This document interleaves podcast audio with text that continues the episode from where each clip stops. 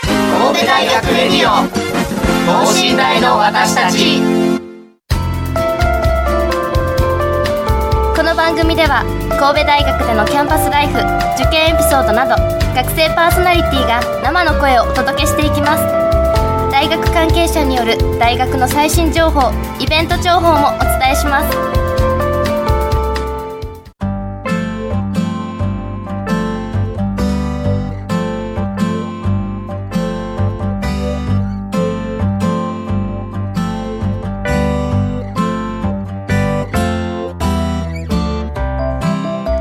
えー工学部2年の松岡裕太ですそして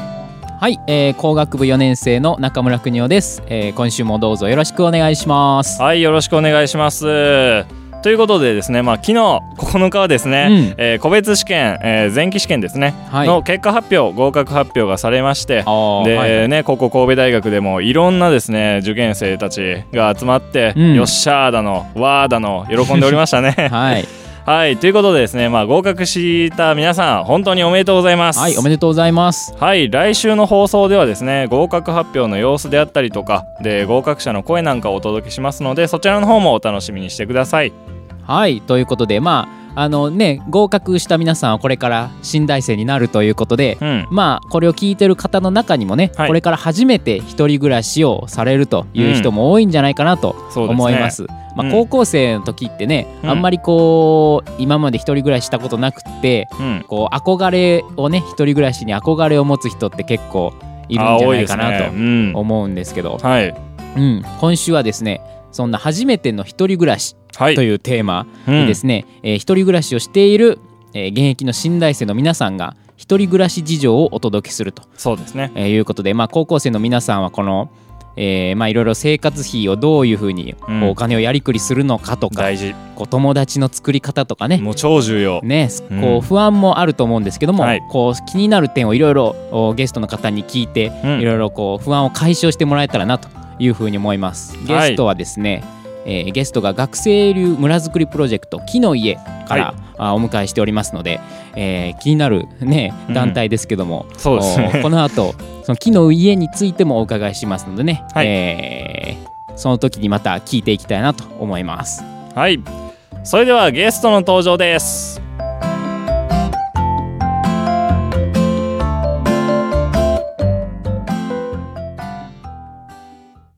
神戸大学レディオ等身大の私たち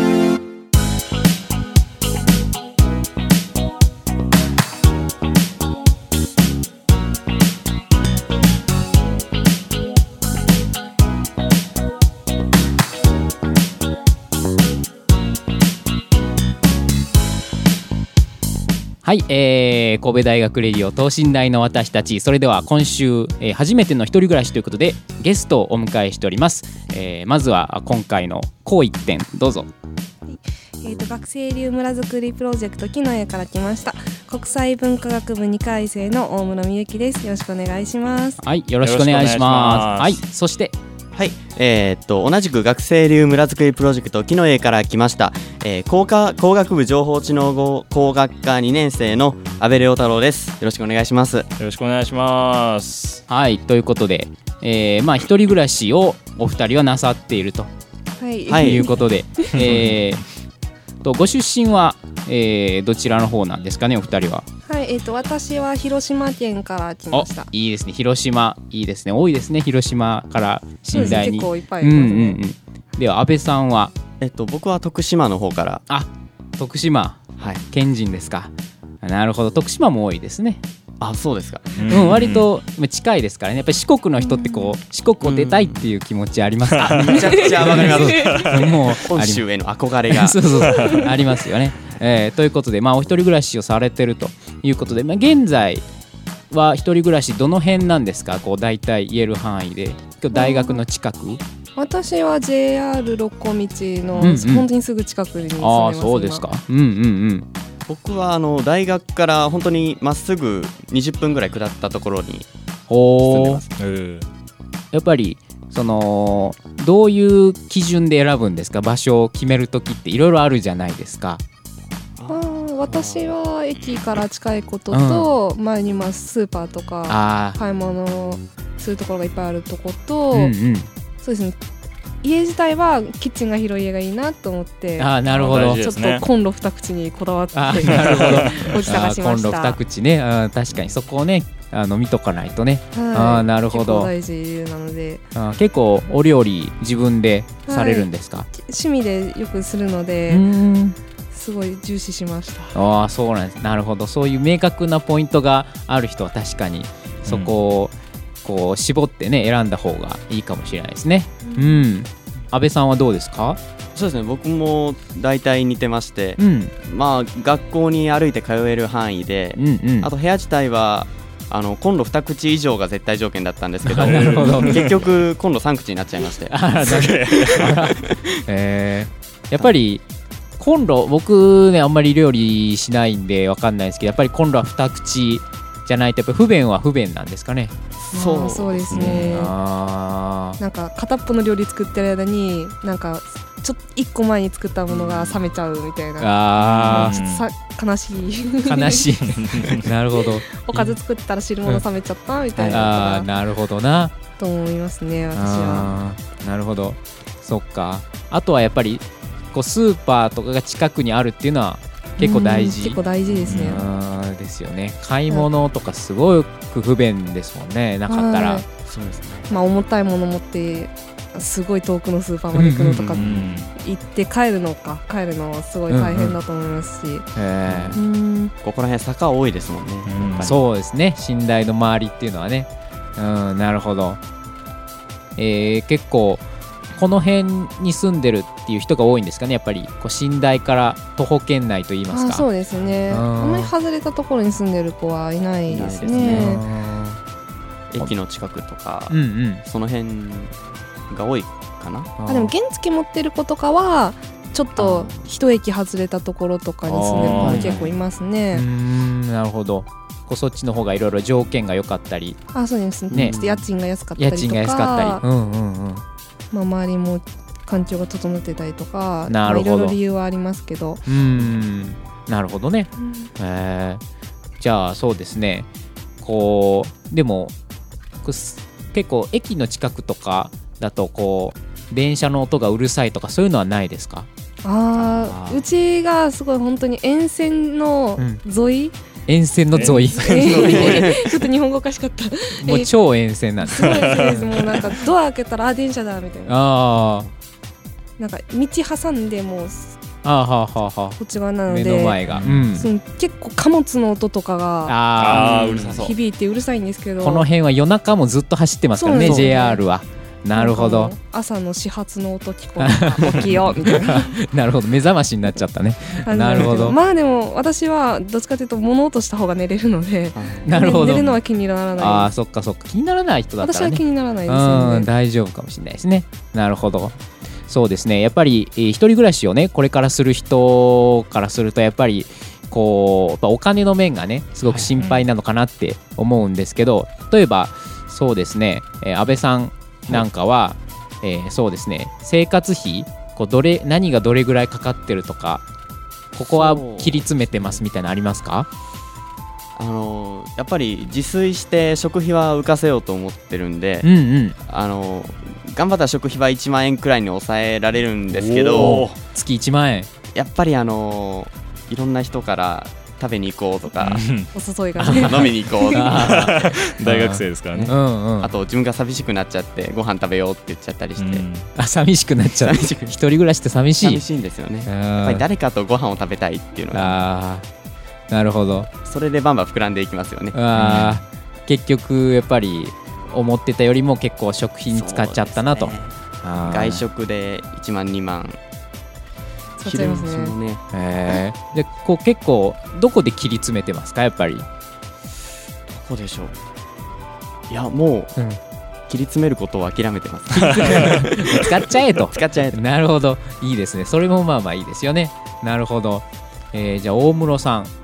そうですどうね、まあ、自分結構自炊するのでそれで抑えようとはしてた最初の方は、うんうんうんこう節約していこうって思ったんですけど、うんなんか自炊するごとにちょっとあの自分の何でしょうね求めるものが上がってきちゃって ほなんか変なものとか買い出 してう。ちょっとな何スをパイスとか それ始めてか らあちょっと凝り始 めて。凝り始めちなゃるっほどてちょっとまあバンバンバンバンと膨らんできて、うんうん。まあ、私も外食しますしうん、まあね。結構膨らんできちゃうあうあ、んそっか。やっぱり食費が一番やっぱかかる。かかりますねあー一番なるほどね。まあ、その分、まあ、ほ自分は料理がそもそも趣味なので、うん。まあ、音楽趣味してる子は、まあ、そこにもお金使うし、うんみたいなまあその分のお金も全部食に費やしてる感じなので、まあ、ああ、なるほどね。趣逆に味が詰めね。てるっちゃ詰めてる、あーそっかそっか趣味と食費が一緒になってるみたいなね まあ結果トータル的に見たらいいのかなあなる ほど確かにそれいいかもしれないですね食事こう料理が趣味の人ってねこうお腹も満たされるし趣味もできるしっていうことでいいかもしれないですね一人暮らし始めるんだったら極めてもいいと思います、確かに確かに料理はできるようになっておいた方が、ね、うん絶対いいですよねうん、うんそっかへー料理は結構一人暮らしをするときに最初にちょっとこう勉強しようかなみたいな感じでしたそうですねあの料理本一冊買ってもらっおーすげてえおお和食は全部作れるようになるぞとか思いなが ら最初はね目標高いんですすよごい高いんです、うんまあ、まあ全部は無理ですけどでも、やっぱりやってるとできるようにはなりますよねああそうですうん何作れるようになりましたそうですね肉じゃがとかあ肉じゃがおーいいいですねいい ねチキンのクリーム煮込みみたいなおめっちゃよくわからん食のえるうんちょっとおしゃれな感じになっちゃったね。いいですね。あー確かにバリエーションいっぱい持っとかないとね、飽きますからね。なるほど。そっか、あとはそうですね、一人暮らし、あとアルバイトね、大学生になると始める人も多いと思うんですけど、皆さん、アルバイトはどんな感じでやってますかうん私は今飲食店の、うんカフェのホールと,、うん。えー、とパン屋さんで販売をしてますはい。うパン屋さんねパン屋さ ん夢がありますねそうですねうん憧れですよねやっぱりーんやっぱり、こう、一人暮らしをしてると、やっぱり、まあ、時間的にもね、こうはい余裕がはい出てくると思うんですけど、こうパン屋さんってなんか朝早いんですか？そうですね朝私のところは8時ぐらいからうんやってますねはあはあはあは販売なので、まあ、8時なんですけど製造の人とかもっと早いと思いますああーそうですよね多分ねう。んあで朝の時間使ってって感じですね自分後期の授業が午後からの授業が結構多くって午はい前はい空いてたりして、うんでそれで午前、まあ、働くかみたいなあなるほど。探してすごい。いいですね。そういう時間の使い方がね。そうですね、うん。なるほど。はい阿部くんはどうですか？ そうですねあの固定でバイトはしてないんですけど、うんあの派遣会社の方に登録しているのでうんあおーのお金が必要になったらまたちょっと夜勤に行ったりしてますねへえ。それは。えどうして派遣にしようかなと思ったんですかそれそうですね最初最最初なんかうんバイト決まる前に、うんあ昔ちょっとバイトややってたんですけどそのはい決まる前になんかすぐに働きたいなと思って登登録したのがきっかけなんですけうど、んうんまあ、でもちょっとその予定とか組みにくくなっちゃうんでやっぱりこうシフトとか出してるとあー自分の自由に時間を使いたいなと思ってへそういう風にしましたーなるほど、うんまあ皆さんねうなずかれてますけどやっぱりバイトっていうのは普段のスケジュールの中で結構やっぱりね結構圧迫しますね、うん自分掛け持ちなのでああそうですよねなんか余計にあんまりスケジュール能力をあスケジュールを立てるなんか力がないと朝バイト行って、 う午後授業行って夜からまたバイト行くみたいな感あー嫌やなっちゃなうね授業バイトのサンドイッチじでサンドイッチちょっサンドイッチと あやってしまったなっていう時がありますあーそっかそっか結構ねうんまあうんお金はそうねですね必要なんだけどまあ派遣結構融通その辺の融通聞くので、うんまあ派遣は派遣ですごいいいなって思いますああなるほどねうーん ああと1回で結構稼げますからねあそうなんですかうんえーどんなことやるんですかやっぱりあのー仕分けとかが多いですねあ仕分仕け分けほうあほのうー靴を靴をなんかそのお店ごとに決められた番号でこう集めていったり、ううんんあとは食品系ですね食品系おせち詰めたりそみうたでいなすねおせち詰めたりああなるほどえ流れてくる巻物の上にきゅうりをひたすら乗 せてー、なるほどそれ単純作業が好きな人はそういうのいいかもしれないですねそうですねでも2時間ぐらいでちょっと何してる んだろうその瞬間が来るわけですその瞬間来ますね2時間を何きゅうり乗せてばっ かりっていうああなるほどねあーなるほどいろんなアルバイトって言っても多彩ですねうん、えーじゃあ今一人暮らしをされてもう、えーそっか、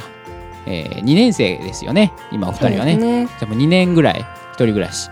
ですけども、最初やっぱりこうそれぞれの地域から出てきた時にこうやっぱり一人暮らしでこう一人ぼっちじゃないですか、うんはいこうやっぱ不安とかありましたか、ああやっぱりありましたね、あーこれ最初どのタイミングでこうこう友達グループみたいなものってできてくるのどうやって作っていきましたかね、あーうーんそうですねこ私国際文化学部なんですけど、うんはい国際文化学部はううんちょっと今はちょっとどうか知らないんですけどあの1回生の一番最初に基礎ゼミっていう、うんうんあうんのすごい初期段階のゼミっていうかはいはいちっちゃいちっちゃいゼミがああって、りますね、うん、それでなんかその時に結構友達作った感じですねそのゼミの中で作ってでそのゼミからこう派生して芋づる式に友達を増やすなるほど友達の友友達達の友達は友達だああなるほどねそういう感じあーそういう広がり方なるほどそうですね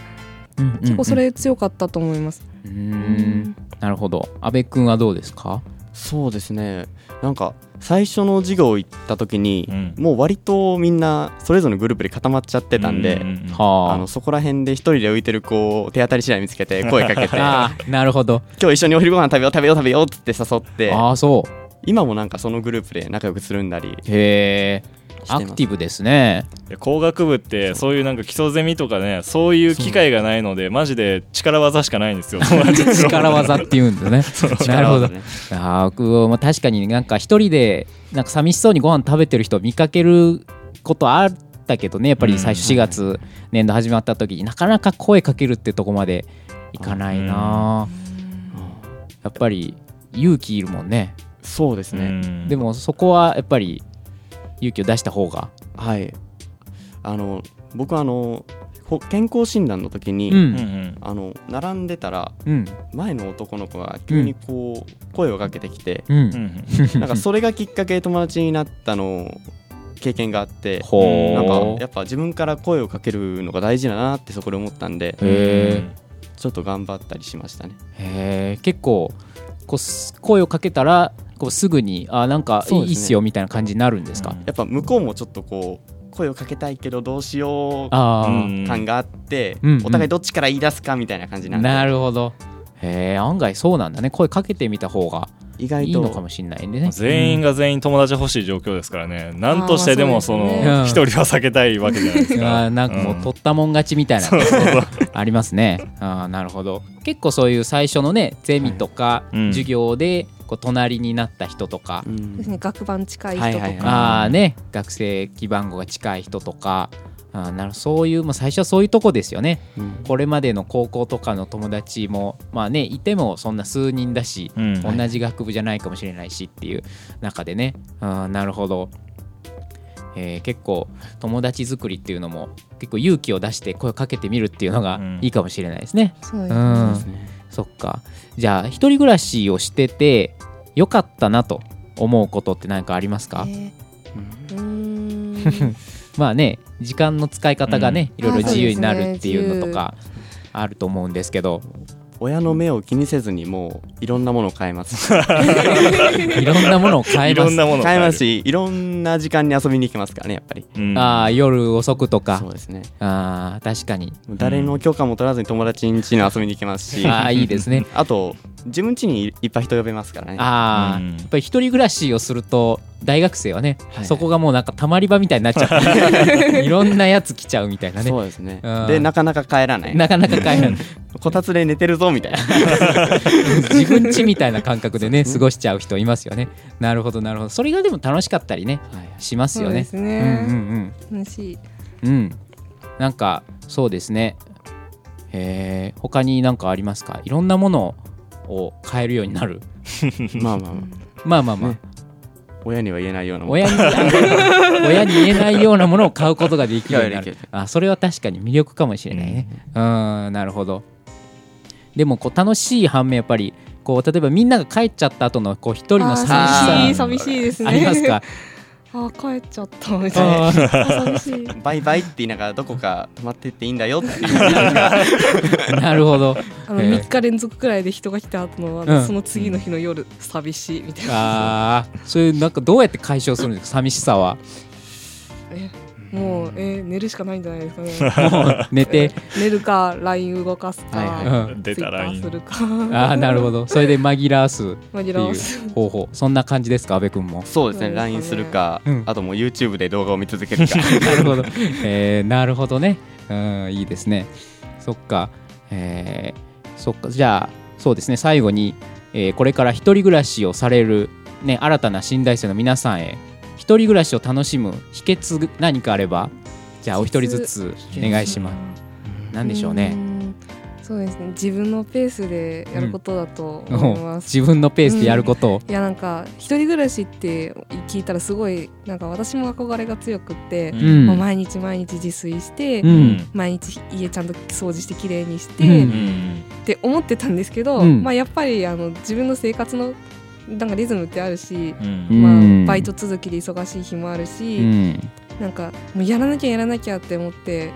やるよりはまあ自分のこうペースでこうやれる時にやったらいいんじゃないかなと思います。ああなるほまど、あ、掃除しなさすぎてもう足の踏み場がないとかそういうのはダメだと思いますけどなるほどまあやれる範囲でなるほどんか気負わないようにやったらいいのかなと思いまああなるほどねまあうんそんな毎日毎日掃除しなくてもいいんじゃないかとすなんか気詰めなくてもいいかなあー なるほどね、まあした方がいいのは全然した方がいいとう思うんですけど、んうんうんできる時にできるだけのことをっていうはい、なるほどいいまであ、す、ね無理のないようにうんうってんことですかね、はいじゃあ阿部君はどうですかそうですねやっぱりもう全部自分でできるんで、うんあのやっぱなんか家具とか食器とかもう自分の好きなものを買っていってなんか自由な暮らしをしてくれたらなるほど自分でコーディネートできますからねうん親にも言えないもの買えるしそうですねうんそうですねいいですねなるほど 楽しいと思います楽しいですかやっぱり楽しいですかやっぱり全体トータルで見ると一人暮らしっていうのはそうですねややっぱりり最初は自分でちゃんとできるかなって不安ありますけど、うんやってみたらなんか案外いけやらまなすよくねても生きてはいける、うん 生きてはいけるなるほどそうですねあーということでまああのーいろいろね参考になった部分もあるかなと思いますし、まあ、これからね今高校生の皆さんとか一人暮らしをするぞっていうふうに決まった方はぜひねあの今の話を聞いて楽しい一人暮らしをね、えー始めていただけたらなというふうに思いますはいさて、えー次なんですが、えーあここでですねあの学生流村づくりプロジェクト木の家から、えーゲストをお越しいただいてますけどもこの木の家というのは一体どんな活動をしているのかっていうのをちょっとだけご紹介いただけたらなと思います。とそうですねえっとまず毎月合宿を行ってへるー団体でして、毎月そうなんですよあの兵庫県のちょっと上の方にある、はいえっと高高町っていううんうんうんわかりますかところにねあの笹山うのん、方、西脇市のちょっと北側ぐらい、兵庫県の真ん中ぐらいですね。そうですうん、ね、あのそこの集落の方にお邪魔して、はいで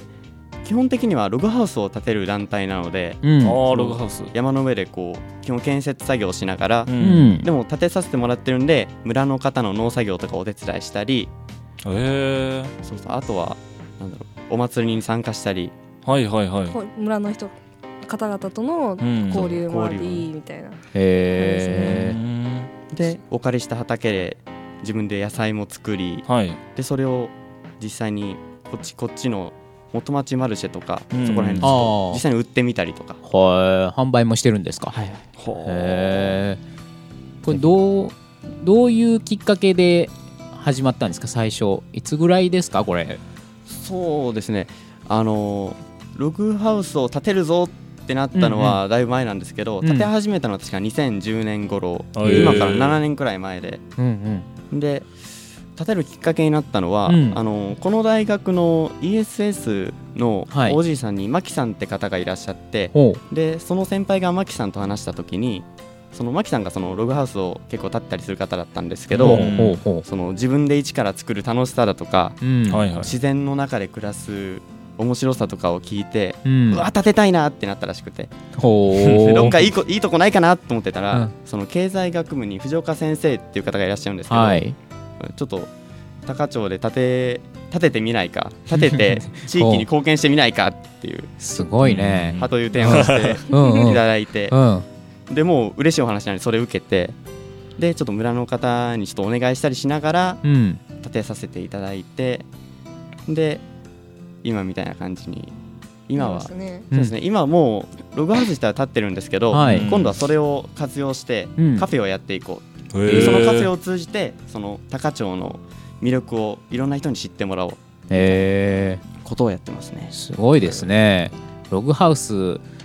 建てたいってなって本当にもうそうちゃんと建てた建てちゃうえー、すごいですね、資金もゼロで、うん、ノウハウもゼロの状態から、へそーこからすげえいろいろ勉強したりしてはいはへえすごいですね。うんうん。なんかそうですね。じゃあ今後なんか、えー皆さんに向けて宣伝なんかこう今後の予定で今度こういうのあるんでみたいななんかありますか？そうですねまだちょっと計画段階なんですけど、はい。えっとさっきカフェをしてるって言ったんですけどもう3回ほどやらせていただいてましてほい、はい、あの12月の中頃ぐらいにいつもやってるんですけど、うん今年はちょっとおそらく8月か9月ぐらいに1回12月に1回うほうほ2回ぐらいやろうと思ってましてう。はい。はいはいで片方はちょっとカフェではなくてなんか何をするかはまだ具体的には決まってないんですけど、うん。なんか稲刈りとかの体験であったりああいいね。ピザ窯作りであったり何ら何かしらのワークショップ的なものをしたりああいいね。ううんん、うん。でもう片方はおそらく今出るよりちょっとその高町の特産の、うん特産品を使った料理をお出しするカフェをさせていただいてほまあうんう。年々レベルアップしておりますすごい ね。おお。まちょっとた候補させていただくんで、あはい。はい、ぜひ来てください、これ広報はなんかホームページとかあるんですか？そうですね、ホームページもございますし、はい TwitterFacebook、はいうんあと開放を毎年発行してましてあそうですか。うーん。希望っていうはあはあはあはあなるほどじゃあぜひそういうのとかね、はいであの、はえいー SNS とかはいで木の家そうですでね検索したらいいですかそうぜひぜひチェックしていた木のだけれ家ば、神戸大学ぐらい売ってもらえるあなる ほどじゃあそれで検索してもらってぜひ皆さんも情報ね、これからあの、はい発信するということなのでぜひチェックしていただきたいなと思います。おは願いいします、ではあーここまで、えーえー学生流村づくりプロジェクト木の家から、えー大室美幸さんと阿部良太郎さんお二人にお越しいただきましたどうもありがとうございました、はい、ありありがとうございましすた神戸大学レディオ等身大の私たち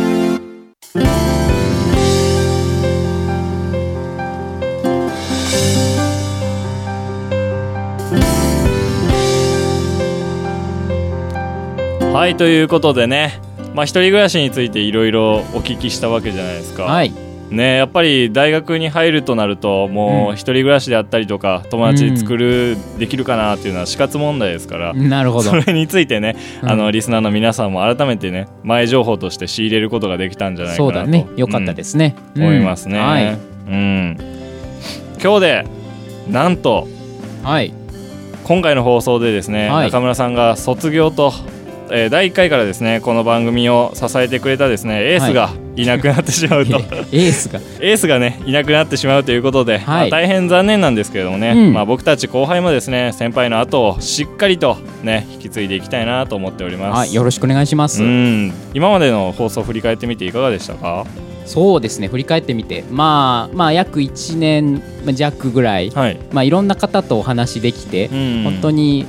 あの、まあ、最初はねあの、はいはいこの広報課のモンジさんと、んはいあの制作会社の方うにんこう言われるがままに席につかされ て、なんか言われるがままにこうはい喋ってっていう感じでしたけど、うんまあでも実際やってみるとはいいろんな方とお話できて、うん本当にこのラジオやってなかったら出会えなかったような人うとんいっぱい出会えたのが、やっぱり何よりのこう私にとっての、うんまあ、まあ宝物みたいなものですかね。はいうん特に心に残った回とかあります、そうですね、うんやっぱり2月にやった、はいやっぱりこうバレンタインデーの特集バレンタイン特集あれはなんか一部で反響が良かったみたいですよあそうなんですか ええなんかえすごくなんか斬新だったみたいなえね、はいうんえー、バレンタイン特集ですか面白そうですね、えー、また聞けるのでぜひうんそう聞ですねいてみてください、こはの放い送ねアーカイブの方も上がっておりますので、はいそちらの方ぜひともまあ皆様聞いてみてくださいはいまあね私はもう卒業して、はえーい今日で最後なんですけどもうんこれからもね、あの後輩の皆さんが頑張ってくれると思うので、はい神戸大学レディオ等身大の私たちはい、引き続き、えーこれからもよろしくお願いしますはい、よろしくお願いします